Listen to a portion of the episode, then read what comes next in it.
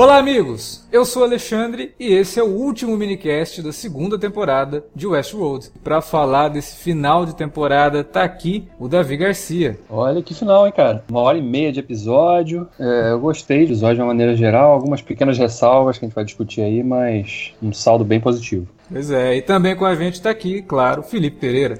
É, né? Um final Nolanzado. é, mas pra quem não gosta de Nolan, talvez. Pesadelo pra quem gosta de Nolan, né, cara? Caraca, totalmente, né? Mas eu, eu acho que assim, pra quem gosta do Nolan, tem muita coisa do Nolan boa ali. Pra quem não gosta, cara, a pessoa deve ter tido uma síncope no final do episódio. Mas é isso, vamos lá, vamos falar de Westworld então, logo depois da vinhetinha, a gente já volta. Você curte os podcasts do Cine Alerta e quer ajudar a gente a manter esse conteúdo no ar? É muito fácil. www.padrim.com.br barra Cinealerta. Entre lá, dê uma olhada nos planos que temos à disposição e nos ajude. Como um dos nossos colaboradores, você ainda pode participar de hangouts, de sorteios mensais e de um grupo secreto no Facebook, onde você pode dar críticas, sugestões de pauta e muito mais. www padrim.com.br barra cinealerta. Entra lá, é rapidinho e você pode ajudar a manter o Cine Alerta no ar com esse conteúdo que você gosta. Fique agora com o podcast.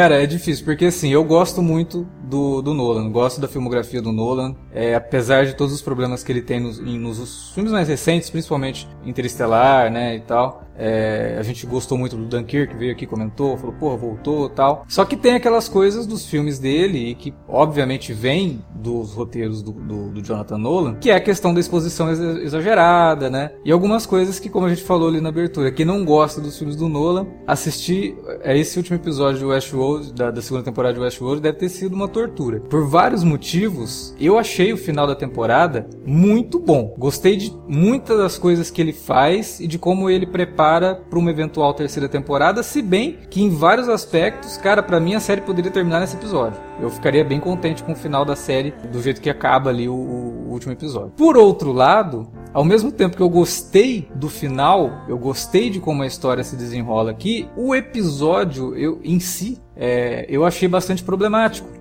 por conta da exposição exagerada. A gente, no último episódio da primeira temporada, a gente veio e reclamou pra caramba, descemos o cacete no episódio, porque foi um episódio que, além de exposição exagerada, terminava de um jeito meio broxante. Esse episódio, eu não acho que ele termine de um jeito broxante, mas a exposição exagerada continua. E por conta dessa exposição exagerada, o episódio tem desnecessários 92 minutos, cara. Quando você para pra pensar no episódio como um todo, 50 minutos ele contava aquela história tranquilamente, sem precisar ficar explicando, sabe? Tem cenas com a Dolores conversando, porque é, o chato de tudo isso é você imaginar que você assistiu uma temporada inteira da série, 10 episódios, pra chegar no último, que você fica esperando uma resolução mais voltada pra ação, não ação de tiroteio nem nada, mas personagens agindo pra fazer alguma coisa, eles conversam. E eles conversam demais, sabe? Parecia que eu tava vendo uma série de super-herói da Netflix, em que ao invés de ter um, um confronto entre um protagonista e um antagonista, eu tava vendo um confronto de ideias, o que é muito legal, mas só ideias, né? E ideias assim muito mastigadas e que a gente já assistindo a série, já assistindo a temporada, já tinha percebido do que se tratava tudo aquilo. Então, a explicação do que que é a forja,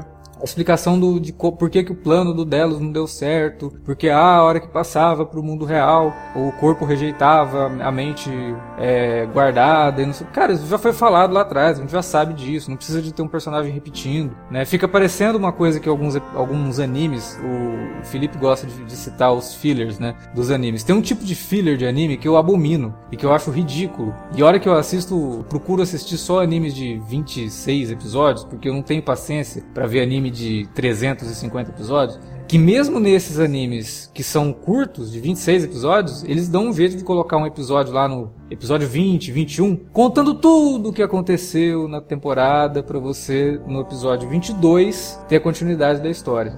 E esse final de temporada de Westworld parece que fez isso. Ele tipo, falou tudo o que a gente já sabia. Sabe? É uma, é uma repetição de informação ali e que deixa o episódio inchado, deixa ele um pouco chato. Por outro lado, todos os arcos dos personagens e onde eles vão, para onde eles vão e tal, e como que a série deixa esse gancho para uma terceira temporada, eu fiquei contente. Tematicamente faz tudo muito sentido. Só que não precisava de ter tanto texto para chegar até aqui. Sei lá, foi, foi a minha impressão assim do, do, do final de temporada de Westworld. Agora quero saber de vocês, começar pelo Davi. Compartilho dessa sua sensação também, é principalmente nas sequências em que a gente vê a Dolores e o Bernard entrando no, no Forge ali e, e acessando aquele ambiente de simulação, né, onde eles têm aquela conversa longa ali com aquele aquela versão do Logan ali, né, que serve de praticamente do explicador, né? É, é, é na verdade até, o já podia até abrir um canal no YouTube, né, assim, né, explicando né? Porque já tá perfeito para fazer isso. Olha lá, ó, o que aconteceu lá? O, o Delos não dava atenção pro filho, não, olha só aqui. Aí por isso que sempre dava errado. Blá, ah, aí o Bernardo vindo, ah, então é isso que, né? É. Fazendo a vez do, do espectador idiota, que tem que pedindo pro cara desenhar o que, que ele. Essa explicação do Delos com o filho eu achei até legal. Eu achei até interessante mostrar aquilo ali, porque tematicamente também faz sentido com o que a gente viu semana passada, né? Do próprio William com a filha, não acreditando que é a filha. Então isso cria algumas coisas interessantes no sentido de, olha, é, você tem aqui a Dolores que criou o Bernard,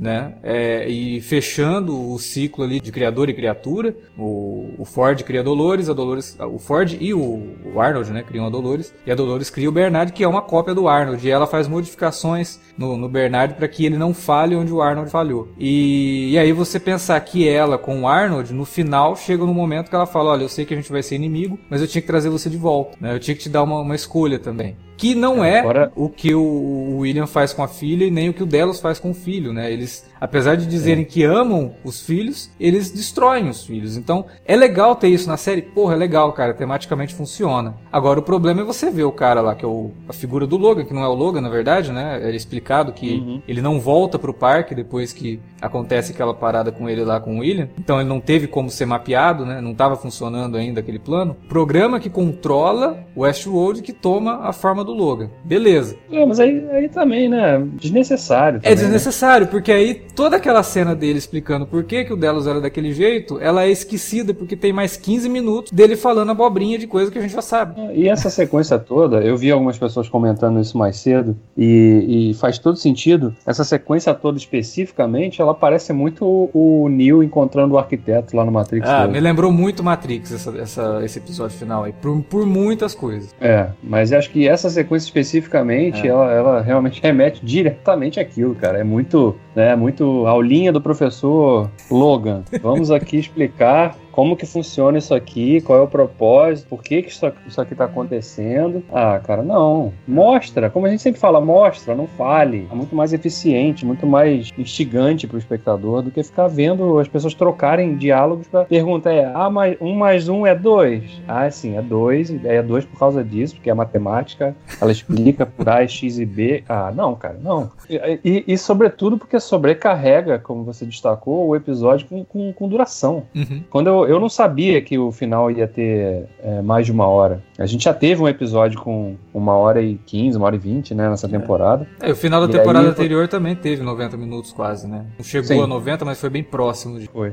Mas eu acho que é desnecessário, porque né, você fala, ah, uma temporada de 10 episódios. Não, não é. Porque se cada episódio tem mais de 50 minutos e você pega dois que tem uma hora e meia, é. são mais, né? Deu quase 12 episódios aí. Sim. Não, eu não tô reclamando que, ah, não, então você queria ver menos Westworld. Não é isso. É questão de, de ser objetivo, né? Sucinto e evitar esses atalhos aí. De, atalho não, que é a palavra errada, né? Porque cara tá enrolando essas, essas esses voltas. Des, esses desvios, né, cara? É, totalmente. Porque você pode contar a mesma história sendo mais objetivo, evitando esse tipo de, de artifício. Que aqui, acolá, de vez em quando, você pode até usar, mas você não pode construir uma sequência inteira nisso, cara. É muito, é muito enfadonho. Eu fico incomodado com isso. Não, acredito que a maioria das pessoas fique. E o mais chato de tudo isso não é essa questão assim de você não deixar muito pro espectador, sabe? A gente já discutiu aqui, tem podcast sobre isso, Blade Runner, né? O, o primeiro lá de 82. Uma das coisas mais legais do filme é que ele não te diz muito sobre aonde ele quer chegar. São as teorias que os fãs foram assistindo ao filme, anotando coisas e percebendo diálogos e lendo sobre teorias e não sei o que, que chegaram num monte de outras interpretações que o filme pode ter. E o Westworld ele ganharia tanto se ele deixasse coisas para o espectador pensar, principalmente que a gente sabe que a próxima temporada não vai estrear o ano que vem, sabe? Talvez daqui um ano e meio, dois anos. Esse tempo, o espectador poderia ficar debruçado sobre a série e assistir de novo e, sabe, nossa, mas o que será que ele quis dizer com isso aqui? O que será que essa cena significa? Mas ele não te dá abertura para isso, ele te explica tudo, ele te, sabe, joga ali na tua boca. Quase tudo, né? Eu acho que o, o grande problema também disso é que ele, ele sabota um pouco a, a experiência do espectador com os temas que o episódio está explorando, ele está apresentando, né? Toda essa questão do conflito pai e filho, né? Que é uma constante na série aí desde o início, né? Que, que é uma coisa que o, o Nolan, o Jonathan Nolan com a Lisa Joy gostam de trabalhar, né? A gente é, vê isso. Criador e criatura, por exemplo, tava lá em Person of Interest, né? Desde o começo. Sim. O, o personagem do Michael Emerson, ele trata a inteligência artificial quase como um filho mesmo, né? Tem episódios ali que você vê ele programando a inteligência artificial, conversando com ela como se ela fosse uma criança, né? Sim. Então, é, isso é uma constante. E é um tema sempre muito rico, porque você consegue extrair muita coisa, né? Em Westworld, por exemplo, a gente vê, principalmente por conta desse season finale, que a, a relação do homem com o homem, né? uhum. né? a empatia, a capacidade de ter empatia do homem pelo homem é muito menor do que a do, do das criações. Porque a mesma Dolores, que em um determinado momento estava disposta a destruir todo mundo para sair do parque e destruir os homens, ela, ela acaba a, assumindo uma postura ali de, de mais, mais, empatia e, e, resgatando aquele que ela enxergava não só como a sua própria criação, mas alguém que seria essencial para que ela evoluir, pudesse evoluir também. Porque é a questão, é a questão da, da, da, da, da dicotomia dela que se cria entre ela e o Bernard. Né? Ela tem uma visão, ele tem outra. Uhum. É, é importante ter o, o, o, balanceamento disso, né? o, o branco e o escuro, né? Porque senão um existe sem o outro. É, e ela, ela podia, no momento, ela podia ter simplesmente destruído o Bernard mesmo e saído do parque, como, como ela já tinha conseguido, né? Sim. Levar o plano adiante, né? Mas ela não só leva, ela não só resgata o Bernard, como ela ainda leva outras consciências que a gente ainda não sabe de quem são, né? A gente pode especular aí também, mas é, é quer dizer, que ela... A gente pode especular baseado em duas coisas. A gente pode especular baseado na covardia do roteirista, que é pegar todo mundo que a gente gosta da série e ter colocado naquela bolsa dela, né? Então tá lá a consciência da, da Maeve, tá lá a consciência do Santoro, tá lá a consciência de todo mundo do que a gente... Entendeu? Ou pode ser realmente a, a consciência do Ciclope, pode tá, tá todo mundo ali. Porque de quem que ela salvaria? Né? Não, é. não tem assim, uma... nossa, ela salvou esse cara que eu nunca vi na vida? Não, né? Ela salvou quem a gente já Ela salvou ela salvou o figurante que aparece lá no episódio. É, eu acho que ela salvou o Fernando Meirelles também, cara. Ah, provavelmente. provavelmente ela salvou o pai dela, né? É. Uhum. É o Abernathy. Cara, eu vou te falar, vocês estão muito mortos por dentro. Eu gostei mais, de, eu tive mais prazeres do que de sabores com esse, com esse episódio. É, pois é, não, peraí, começo... deixa eu só, eu vou te interromper como a gente sempre faz, só pra não dar a impressão que a gente odiou, né? E quando é. terminou o episódio. Quando terminou. Eu, Bem assim mesmo. É, eu, terminei o episódio com um baita de um sorriso, cara. Porque eu gostei muito de como ele fecha tudo aquilo. Falei, cara, eu. Apesar eu... da volta, né? Da volta. Pois ali, é. Desvio, é. né? Fica... Ah, porra, então. Legal, cara. Gostei. Daí agora. Exatamente. É, por isso que eu falei. O episódio, para mim, é o problema. Não a história, não o desenrolar de tudo isso. Eu gostei pra caramba. Terminou, falei, cara, eu me sinto privilegiado de viver numa época em que eu tô vendo uma série dessa de ficção científica com esses temas sendo abordados. O problema é como eles são abordados. E aí a gente, obviamente, tem que comentar. Mas o Felipe tá certo, a gente parece que morreu por dentro, cara, mas. É... Não, então. Vamos lá. Uma das coisas que eu gostei bastante no começo foi. Tem uma pegada, principalmente ali no iníciozinho, bem, bem poética, né? Aquela cena dos, touros saindo do, do, ah, é do daquela sala. E, cara, aquilo ali é muito maneiro. Tipo, música instrumental, meio ópera, sacou? Uhum. Com, com slow motion, tá ligado? Nessa hora, com certeza, o, o Jonathan Nola deve ter chamado o Zack Snyder. Dá uma ah, mas aqui. o slow motion ali é bom, não é slow motion gratuito. não, sim, não. sim. Não, o Zack Snyder, cara, por, o problema é que assim, a, a taxa de acerto dele é muito pequena, mas tem horas que ele acerta no, no, no até no slow motion. pra tu ver como é que até um relógio quebrado oh. consegue acertar. Exatamente. Mas assim, cara, eu achei isso bem legal. Tipo, é, é, um começo meio poético. E isso casa muito com, com a mensagem, né, da Maeve durante a temporada inteira, né, cara? Tipo, a mudança que ela teve do começo do primeiro episódio. É até um negócio que eu quero fazer. Você falou que ia fazer na, na semana passada, você falou que ia fazer isso. Eu também tô, tô afim de rever tudo já sabendo o que aconteceu para poder pegar algumas coisas, mas isso casa muito com a trajetória da, da, da Maeve. E, cara, tem uma outra coisa, na verdade, duas coisas que, que me deixaram bastante entregado em relação a, a esse episódio. A primeira é o conceito lá de Terra Prometida, né? Que, uhum. de novo, casa com, mais uma vez, casa com a situação de ah, é, paralelos com a fé cristã de certa forma, ele mostra um, um negócio meio metafísico, né? Na, na, cabeça, na cabeça dos cristãos, do, do, das pessoas que seguem a Jesus, ou seja lá qual for a religião delas, elas vão para um paraíso, para um negócio que é metafísico. A alma delas é transportada e normalmente o corpo delas fica, né? Aquele conceito lá que a nação fantasma teve de, de entrar, aquilo casa muito bem com essa crença. Nesse ponto, ele é até bastante,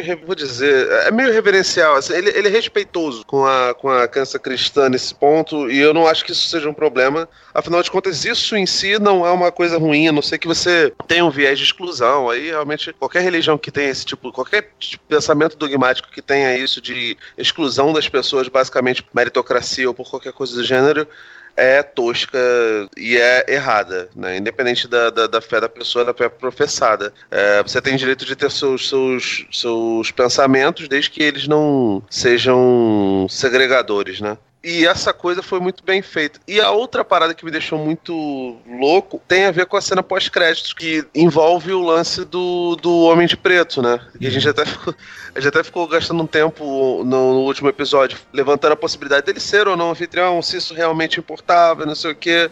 É, a informação que o, que o Davi deu, você quer, quer falar agora, o Davi, da que a Joy falou? Foi até uma coisa que eu achei desnecessário, né? Você, no dia seguinte à exibição do episódio final, você já vai explicar o que, que é a representatividade daquela cena final pós-créditos ali do Homem de Preto saindo ali do elevador, chegando naquela sala, encontrando ali a, aquela figura semelhante à filha dele, e ele ali então vendo que ele estava acontecendo com ele o mesmo que ele tinha feito com o dela. Ele estava passando ali por, um, por, por, testes, né? E obviamente com, com passagem de tempo bem mais para frente, uma outra timeline, né? Totalmente desconexa do que a gente viu nesse final de temporada que é alguma outra coisa que eles vão trabalhar ainda na, na próxima temporada ou numa eventual quarta.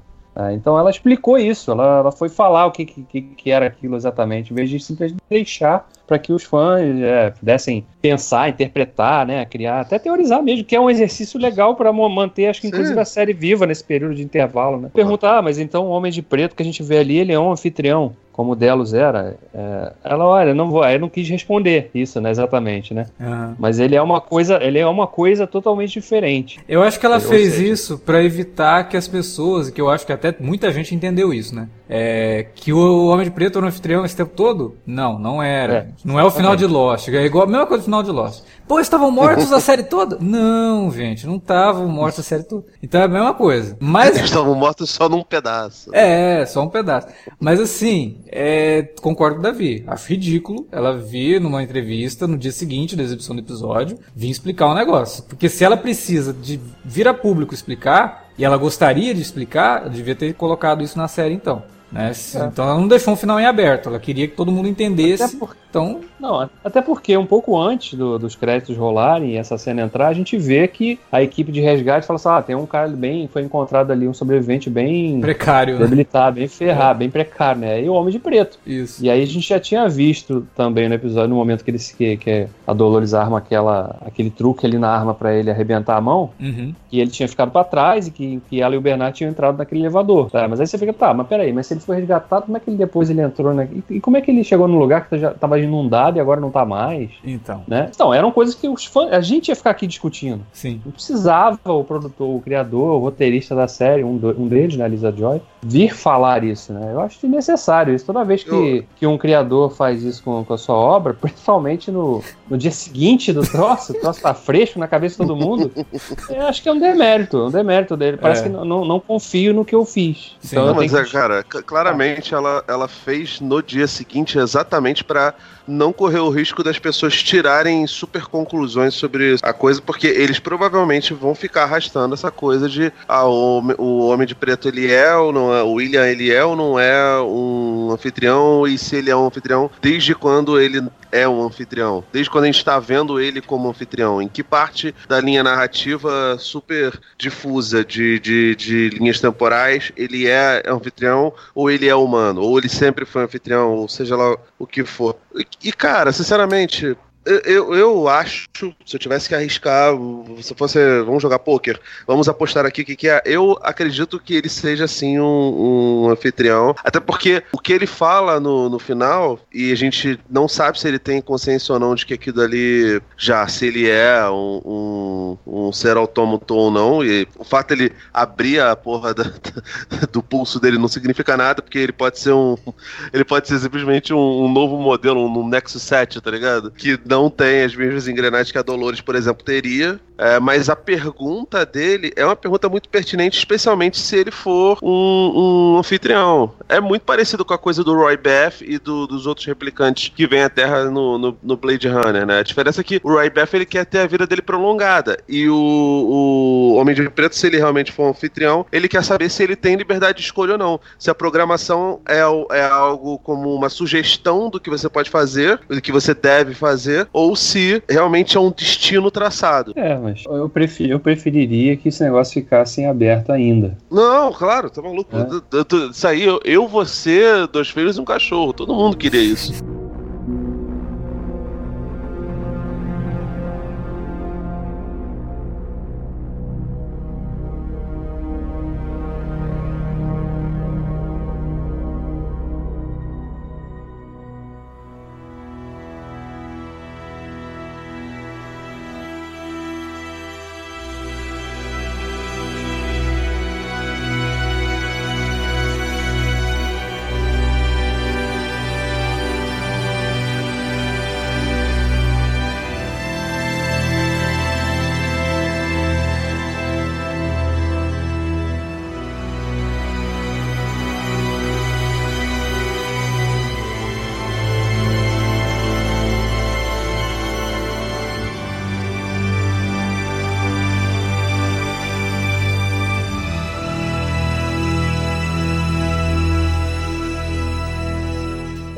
O Felipe começou comentando uma coisa. Realmente, ali, os primeiros 20 minutos do, do, episódio são muito bons. A forma como ele vai construindo tudo aquilo, de todo, todo mundo indo para o mesmo lugar. Ele vai construindo um, uma, um suspense, assim, puta, alguma coisa vai acontecer, né, cara? Vamos ter alguma, algo, assim, muito grandioso. Por isso que também eu acho que ele tem esse problema de não chegar nesse algo grandioso, você não resolver tudo na conversa. Mas é tudo muito bom ali, sabe? É, a cena da, da, Dolores abraçada com o Ted, né? Antes de finalmente encontrar com o Homem de Preto, o Homem de Preto, a Dolores e o Bernardo conversando, o Homem de Preto olhando o Bernardo e falando, que é esse cara, né? E aí a gente, puta, é verdade, a gente nunca viu o Homem de Preto conversando com o Bernardo, né? Ele não conhecia o Bernardo. E aí ele se dando conta de que era o Arnold, né? É, e esses 20 minutos realmente eles pô, eu comecei a ver e falei, porra, isso aqui vai ser muito bom, né? É, só que aí acontece tudo aquilo, tem toda aquela coisa da que a gente já falou aqui, de diálogo expositivo, explicação, explicação, explicação. E no fim, o que você consegue extrair muito do episódio são algumas ideias que eu acho que são muito válidas e que, para ficção científica, são muito caras, né?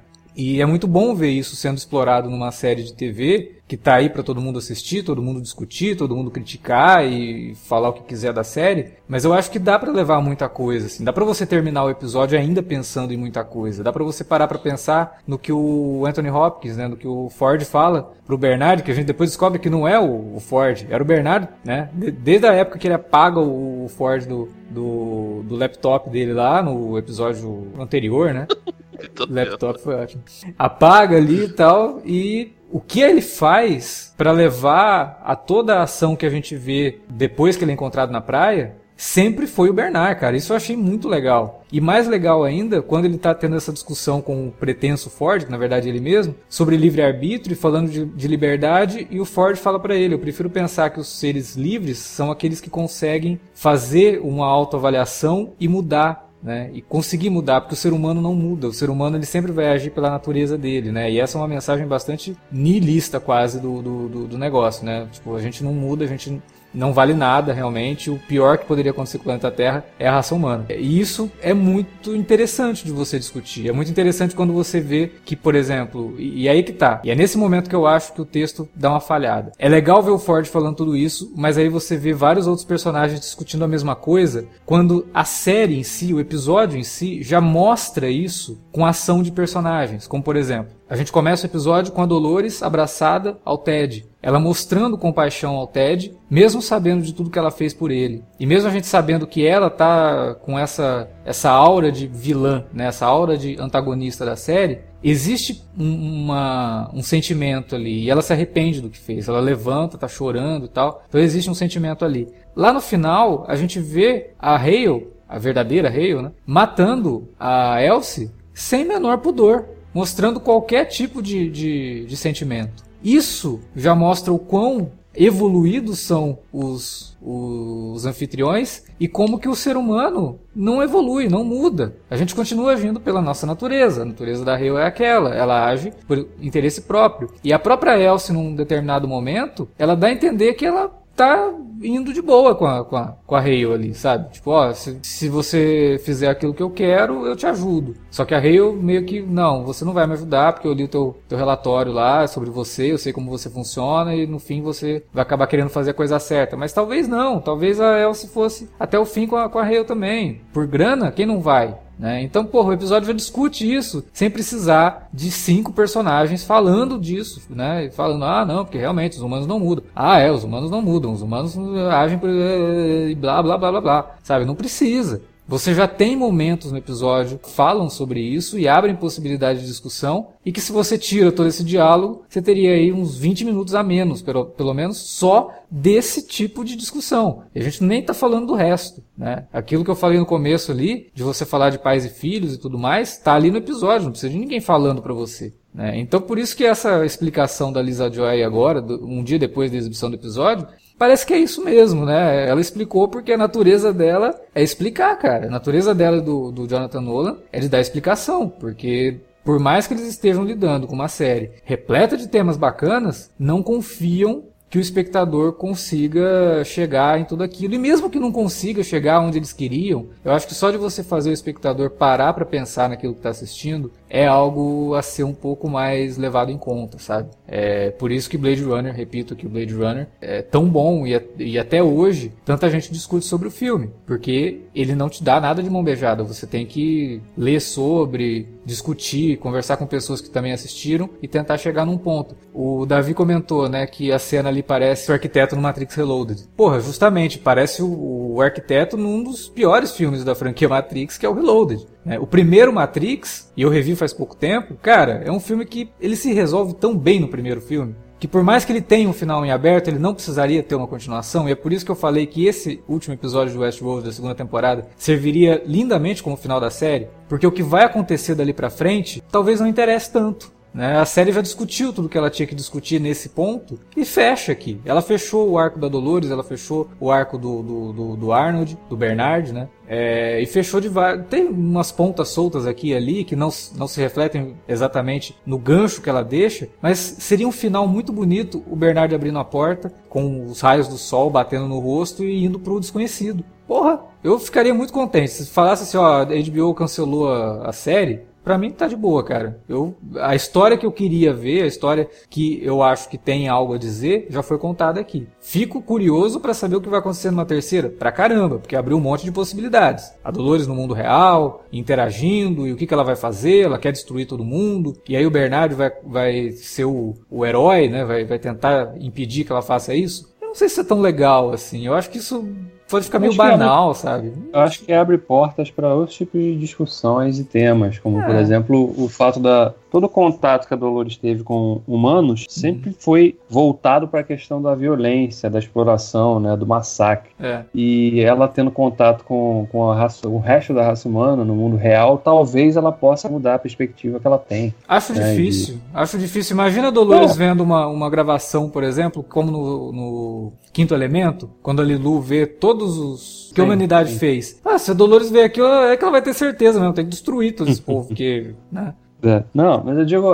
o tipo de, de, de, possibilidade que abre disso, né? Uhum. Principalmente quando a gente tem a, vai ter a voz da dissonância do Bernard ali, e talvez até de quem. A gente não sabe ainda quem, quem a, a outra Hale é, né? Quem ela, de quem ela tem a consciência, e pode também pesar nisso. É esse tipo de coisa que eu tô curioso para ver. E, uhum. e como que eles vão explorar isso no mundo real, né? Porque é, a gente sabe que, eu acredito, né, que nesse no início, pelo menos da terceira temporada, eles não devem reexplorar nada do parque. Né? O parque tá ali, foi detonado e tal. Tudo bem que tem os outros lá que a gente nem conheceu direito, né? O Raj lá e nem sabe o que acontece lá. O Shogun a gente viu só um pedaço também. E, mas eu acho que eles vão centrar realmente a, a, trama toda mais no mundo real. E como que vão se dar essas relações, né? A partir dali, das as novas descobertas que eles vão, que esses anfitriões vão ter ali, vivendo aquilo ali. Eu tô mais curioso por isso, por isso. Sim, mas sim. Não, não ficaria também extremamente, poxa, que pena se tivesse acabado aí, porque tem uma, uma resolução bem, bem satisfatória. É, não, não ficaria com aquela sensação de que, nossa, esse gancho agora, eu nunca vou saber o que vai acontecer. Para mim, Sim. sinceramente, não, não faz diferença. Né? É, eu vi que aquele pessoal tá chamando de sublime, né? Que é aquele plano para onde as consciências dos anfitriões vão. O Felipe tava falando lá atrás do a representatividade daquilo como se fosse um paraíso e tal para eles, sim, né? Sim. É, Tá, o que que a gente vai ver aquele, o que que eles fazem ali? Ah, eu espero que né? não. Será que eles... eu, eu tinha falado semana é. passada, né, que eu achava que na terceira temporada teria sim uma narrativa envolvendo esse mundo virtual. E aí quando termina daquele jeito, eu falei, putz, pode até ter, mas seria a chance de você dar a finalização para todos os personagens. O Akita, por exemplo, porra, que legal, né, cara? Ele se reuniu com a mulher dele, que eu não sei como, porque a mulher dele tinha sido apagada lá no, no coisa, mas ele tá lá. Acho, não... que, acho que ali eles, quando eles entram no Sublime, eles dão um reboot na consciência e volta a ser a primeira consciência. É, Essa é a única explicação que eu entendo é, Aliás, tem uma outra coisa também, uma incongruência ali, que eu, e essa me incomodou bastante, que é envolvendo a Maeve, né? Oh. Ficou a temporada inteira trabalhando na Maeve. Olha, a Maeve, ela daqui por diante agora ela consegue controlar tudo, a todos, não precisa nem falar, ela controla com simples pensamento. Aí vem lá a Clementine cavalgando lá como a cavaleira do Apocalipse e a Maeve não faz nada, cara. Ah, tudo bem, ela queria saber da filha. Pô, mas o tempo que ela perde com a filha ali, ela parava a, a, Clementine e cancelava toda a programação, mas ela não... Ela fica, na verdade, no início, ela fica com medo, né? Ela fala, corram, é, né? mas é meio esquisito isso, e cara, não faz muito sentido. Ela, ela consegue acessar do outro lado é do ela... parque, ela tava acessando a cabeça do, do Akitita, sabe? Ela tava meio prejudicada ainda, tava ali é, baleada. Isso daí não me convenceu. Eu achei assim que... Esse, esse lance da Maeve eu também não sei muito por onde pode ir, não. O lance do... do é, o Akista, né, o, o índio? Isso o lance dele ver a Pocahontas lá, algumas ideias de teólogos encaram que o paraíso é um lugar onde você vai e a sua existência é com as pessoas que você amou, sacou? Hum. Então, se você ele tem uma, uma figura que é a musa inspiradora dele, e claramente é, você quando morre encontra essa musa inspiradora. Você, lá, se você morresse, você encontraria o amor da sua vida. Mesma coisa, o, o David quando morresse, ele encontraria comigo lá no, no céu. então, eu entendo isso. Isso eu entendi quando eu vi a cena. O problema é, a gente está falando de uma representação do Éden e a gente está falando de uma programação. No episódio, aquilo ali é uma coisa programada. É uma representação do Éden pra gente. Nós, como espectadores, estamos vendo aquilo e encaramos aquilo como uma, uma alusão ao Éden cristão. O problema é, sim, sim. sendo aquilo uma coisa programada, a consciência da Pocahontas. sacanagem chamar de Pocahontas, mas eu não lembro o nome dela. A gente é, não, não deveria estar ali, porque ela foi apagada, ela não existe mais, entendeu? Então assim, ah, o Ford então programou para que todos os anfitriões quando vão para esse lugar, para esse novo pra esse novo mundo, né, que ele cria, vão conviver com as pessoas que a memória dele traz. Pode ser isso, mas. Então, talvez seja isso, tipo, a lembrança da pessoa é a prova cabal de que essa pessoa realmente existiu. Então, Sim. traços da, da sua persona estão dentro da lembrança das pessoas de quem você marcou. Sim. Pode ser que tenha a ver com isso. Ou pode ser simplesmente ele ter colocado dentro daquele, daquele esquema lá as pessoas que, na, na visão dele, né, do, na visão do Ford, do criador, é, foram boas de, de algum jeito. Né? Isso até é. não é uma, uma coisa comum só à religião cristã. O, a mitologia grega, as pessoas que eram muito próximas dos deuses ficavam nos campos elíseos. Sim, sim. É, por exemplo. Valhalla, né? Na, na, mitologia nórdica. É. é. Valhalla é, são, são dos guerreiros, no caso. Isso, é. Os guerreiros nórdicos iam pro Valhalla. Sim. É, faz sentido, mas ao mesmo tempo ficou meio estranho ali, né, tal, mas ok, isso daí faz sentido, uma explicação boa, vou, vou encarar aqui. Beleza, agora o lance da Maeve não, não me convence. Realmente eu acho Sabe, você, você deu o poder pra personagem, é como se você tivesse o Superman, sabe? E aí no, no você vai fazer um filme do Super-Homem, e você trabalha o filme todo que ele tem super audição, e aí no final do filme você sequestra a mãe dele, ele não usa a super audição pra ir atrás da mãe. É tipo isso. É, mas aí. eu, acho que ele, eu acho que eles ainda não, não, não souberam exatamente que tipo de ponta deixar para esses personagens que são mais importantes serem trabalhados depois. Então eles preferiram simplesmente vamos arrumar um jeito de eliminar para que a gente. para que fique no ar que todos eles morreram e que os únicos que estão vivos é, são a Dolores e o Bernard, e de resto vai ficar todo mundo morto. Né? Quando a gente sabe que, na verdade, qualquer um deles pode ser, principalmente, e eles mesmos apontam isso quando botam lá a equipe de Tadelo chegando e eles falando lá com o Félix e com, e com aquele outro lá que eu sempre esqueço o nome lá. Tom, né? Que ele, é, pra eles é, irem. Eu só lembro porque os dois têm nome de gatos de desenho animado, o, Tom e o Félix. Quando ele, e aí eles, eles olham especificamente pro corpo da, da Mive, né? Pra, mostra ali o, o Hector também e tal. É, então, é por isso que eu falei lá que por dedução, a gente sabe quem são aquelas bolinhas que a Dolores levou. Eu vou te falar, quando a Hale revela que na verdade não é a Hale, é, é a Dolores no corpo de um. Isso eu achei, isso achei foda, cara. Eu gostei, porque... eu gostei muito, mas ele telegrafa o negócio uns é. 10 minutos antes. É, mas, é, é, mas, é, mas pelo menos telegrafou no último episódio, né? Não é, foi uma não, coisa é, telegrafada exatamente. ao longo da temporada, que todo mundo já. Ah, lá, todo mundo já sabia disso. Eu, eu, o que eu gostei mais disso daí, da Hale ser a, a Hale Loris, né? Taylors, do, do, do Leiro, será? Como é que vão chamar essa personagem? E porque, pô, você recontextualiza, cara, o, várias cenas que a gente viu dela com o Bernardo ao longo da temporada. Né? Uhum. Né, que na verdade muitas delas eram Dolores ali. Então você Sim. pode rever aquilo e ver, ah, então é por isso que ela faz isso, é por isso que ela age assim. O negócio que eu achei, porra, quando revela que a Hale é a Dolores, eu falei, caramba, não acredito que eles fizeram isso. Que seria muito legal se na próxima temporada a gente não tivesse mais a Dolores e a protagonista fosse a Tessa Thompson. Porra, não acredito que eles vão fazer isso, né?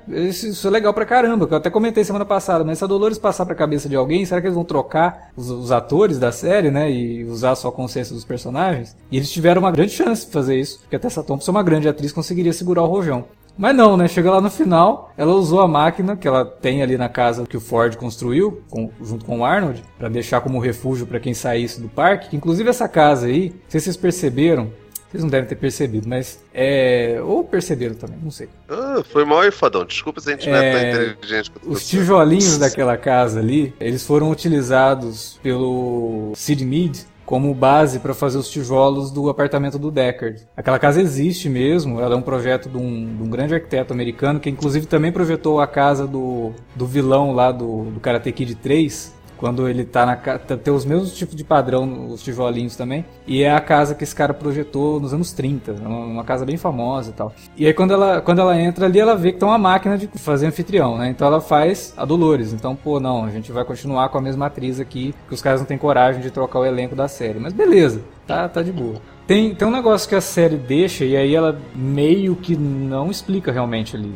O irmão do Thor é um, é um replicante também? É um, é um, anfitrião também? Pois é, eu acho que a partir do momento que a, a Hale Loris ali, ela começa a agir, acho que ela acabou arrumando um jeito também de fazer uma, né, porque ele libera ela de passar, né? Não, é pelo que ele fala, ele fala, o Ford me contratou há tanto tempo que eu nem me lembro mais. Eu e... acho que é o contrário, cara, eu acho que ele, ele tem consciência de que ela não é ela, que ela tá, tá, tá zoada, né? Essa para mim talvez seja a demonstração de que o Ford era um belo do filho da puta. Ele pode ter tido uma consciência, entre aspas, robótica, né? Uma consciência tipo anfitriã que, que programava essas coisas todas, e por outro lado também ter feito o, o antagonista, né? Que de novo conversaria com a mitologia cristã. Tem muita gente que considera que Lúcifer não era um anjo, na verdade, era só uma contraparte de Deus. Uhum. Então, tipo, ele costuma trabalhar nos dois lados. Tanto de tentar segurar a, a humanidade, né? Fiel às suas próprias raízes, e aí seria, no caso, se ele for realmente um humano, uma, uma pessoa que visita o parque, seja lá o que for, não é um, um autômato, seria por esse lado aí, ou um plano ainda mais maluco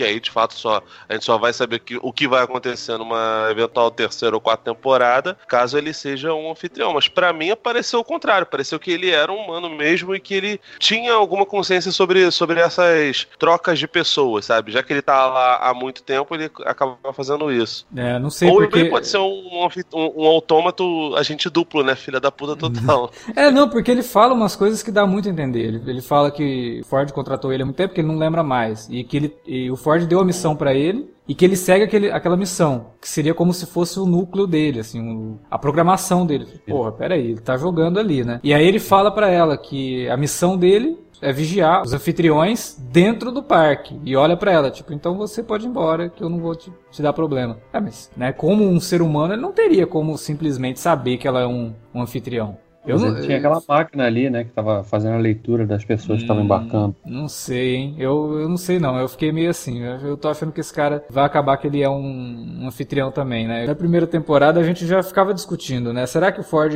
além do Arnold, né, ele não replicou outros, né? Outros caras que estão ali trabalhando para ele também não são? Eu não duvidaria, né? Porque se você pegar de novo o exemplo do Blade Runner, né, que eles falam lá que os replicantes for, foram criados para fazer o trabalho que os humanos não, não queriam fazer ou que eram perigosos demais para o ser humano. É a mesma coisa. Você ter o cara ali para cuidar de todos os, os, anfitriões é um negócio meio perigoso, porque se dá, dá merda, né? O cara pode morrer. Então, nada mais justo você colocar um, um anfitrião também para cuidar dos caras. Se der alguma merda, ele tem um backup. Você pode utilizar o mesmo cara sempre, né? É uma ideia, mas como o Davi falou, eu não sei se na próxima temporada a gente vai voltar muito pro parque, não. Eu acho que vai ficar mais voltado mesmo pro mundo real ali, os desdobramentos da Dolores no mundo real. É, e talvez o que a gente tenha de parque acabe sendo essa linha temporal futura, mostrando esse William que está despertando ali, que a gente não sabe exatamente o que é, mas que já dá para encarar como um anfitrião, né? O, o, plano do Delos finalmente funcionou, porque se a, se a filha dele está ali, não significa que a filha dele que ele matou era uma anfitriã, e sim que finalmente chegamos no ponto em que a consciência guardada digitalmente consegue se adaptar a um corpo real, né? Um corpo no, no, no mundo físico, né? físico né? é. Então isso é realmente um futuro distante. E se isso já é possível, o William provavelmente vai voltar em algum ponto. E se isso é possível,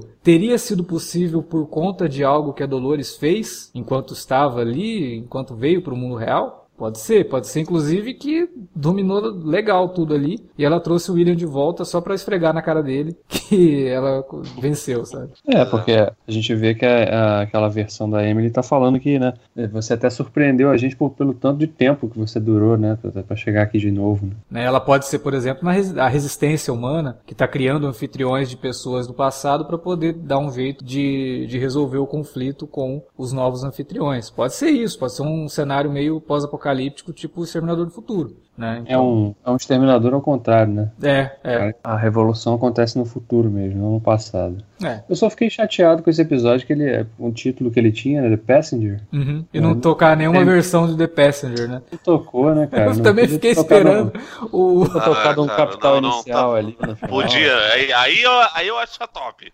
Você toca o capital inicial, você vê que. Não, cara, tá maluco. Não, mas assim, falando sério, eu realmente achei que fosse tocar um, uma versão ali do The Passenger. Porque o Hamid Jawad, ele, né, tem, trabalha ao longo da série várias versões de músicas famosas e tal. Eu fiquei realmente esperando que fosse entrar ali um pianinho, o The Passenger. Caberia, mas não teve. O que, é, o que, o que inclusive complica a minha edição, né? Porque eu sempre gosto de usar as músicas na edição do programa e não tem, então.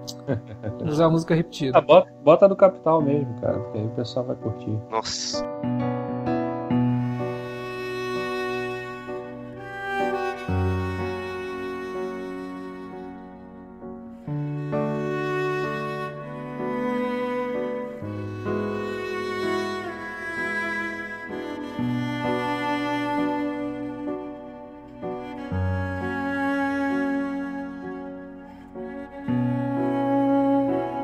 Bom, então era finalmente isso que a gente tinha para dizer sobre a segunda temporada de Westworld, né? Antes de mais nada, muito obrigado a quem acompanhou essa jornada que a gente se deu aí, né, de acompanhar novamente Westworld por 10 semanas seguidas. Muito obrigado a você que também compartilhou os nossos minicasts e divulgou aí o, o trabalho que a gente fez com Westworld e divulga o nosso trabalho é, com os outros podcasts também. E a gente quer saber o que, que você achou do desfecho de Westworld, da segunda temporada. Conta pra gente na área de comentários ou manda um e-mail pra gente, pra alerta vermelho, cinealerta.com.br. Você também pode falar com a gente nas redes sociais, facebook.com.br cinealerta ou arroba cinealerta no Twitter. E a gente acabou aqui o Westworld, mas a jornada continua com The Handmaid's Tale. Tem ainda alguns episódios pra gente conferir na segunda temporada. Minicast de The Handmaid's Tale toda terça e podcasts quinzenais ou às vezes até semanais, dependendo do volume de coisas que a gente tem para comentar. É isso. De novo, muito obrigado pela audiência. A gente volta aí com outros podcasts. Até a próxima.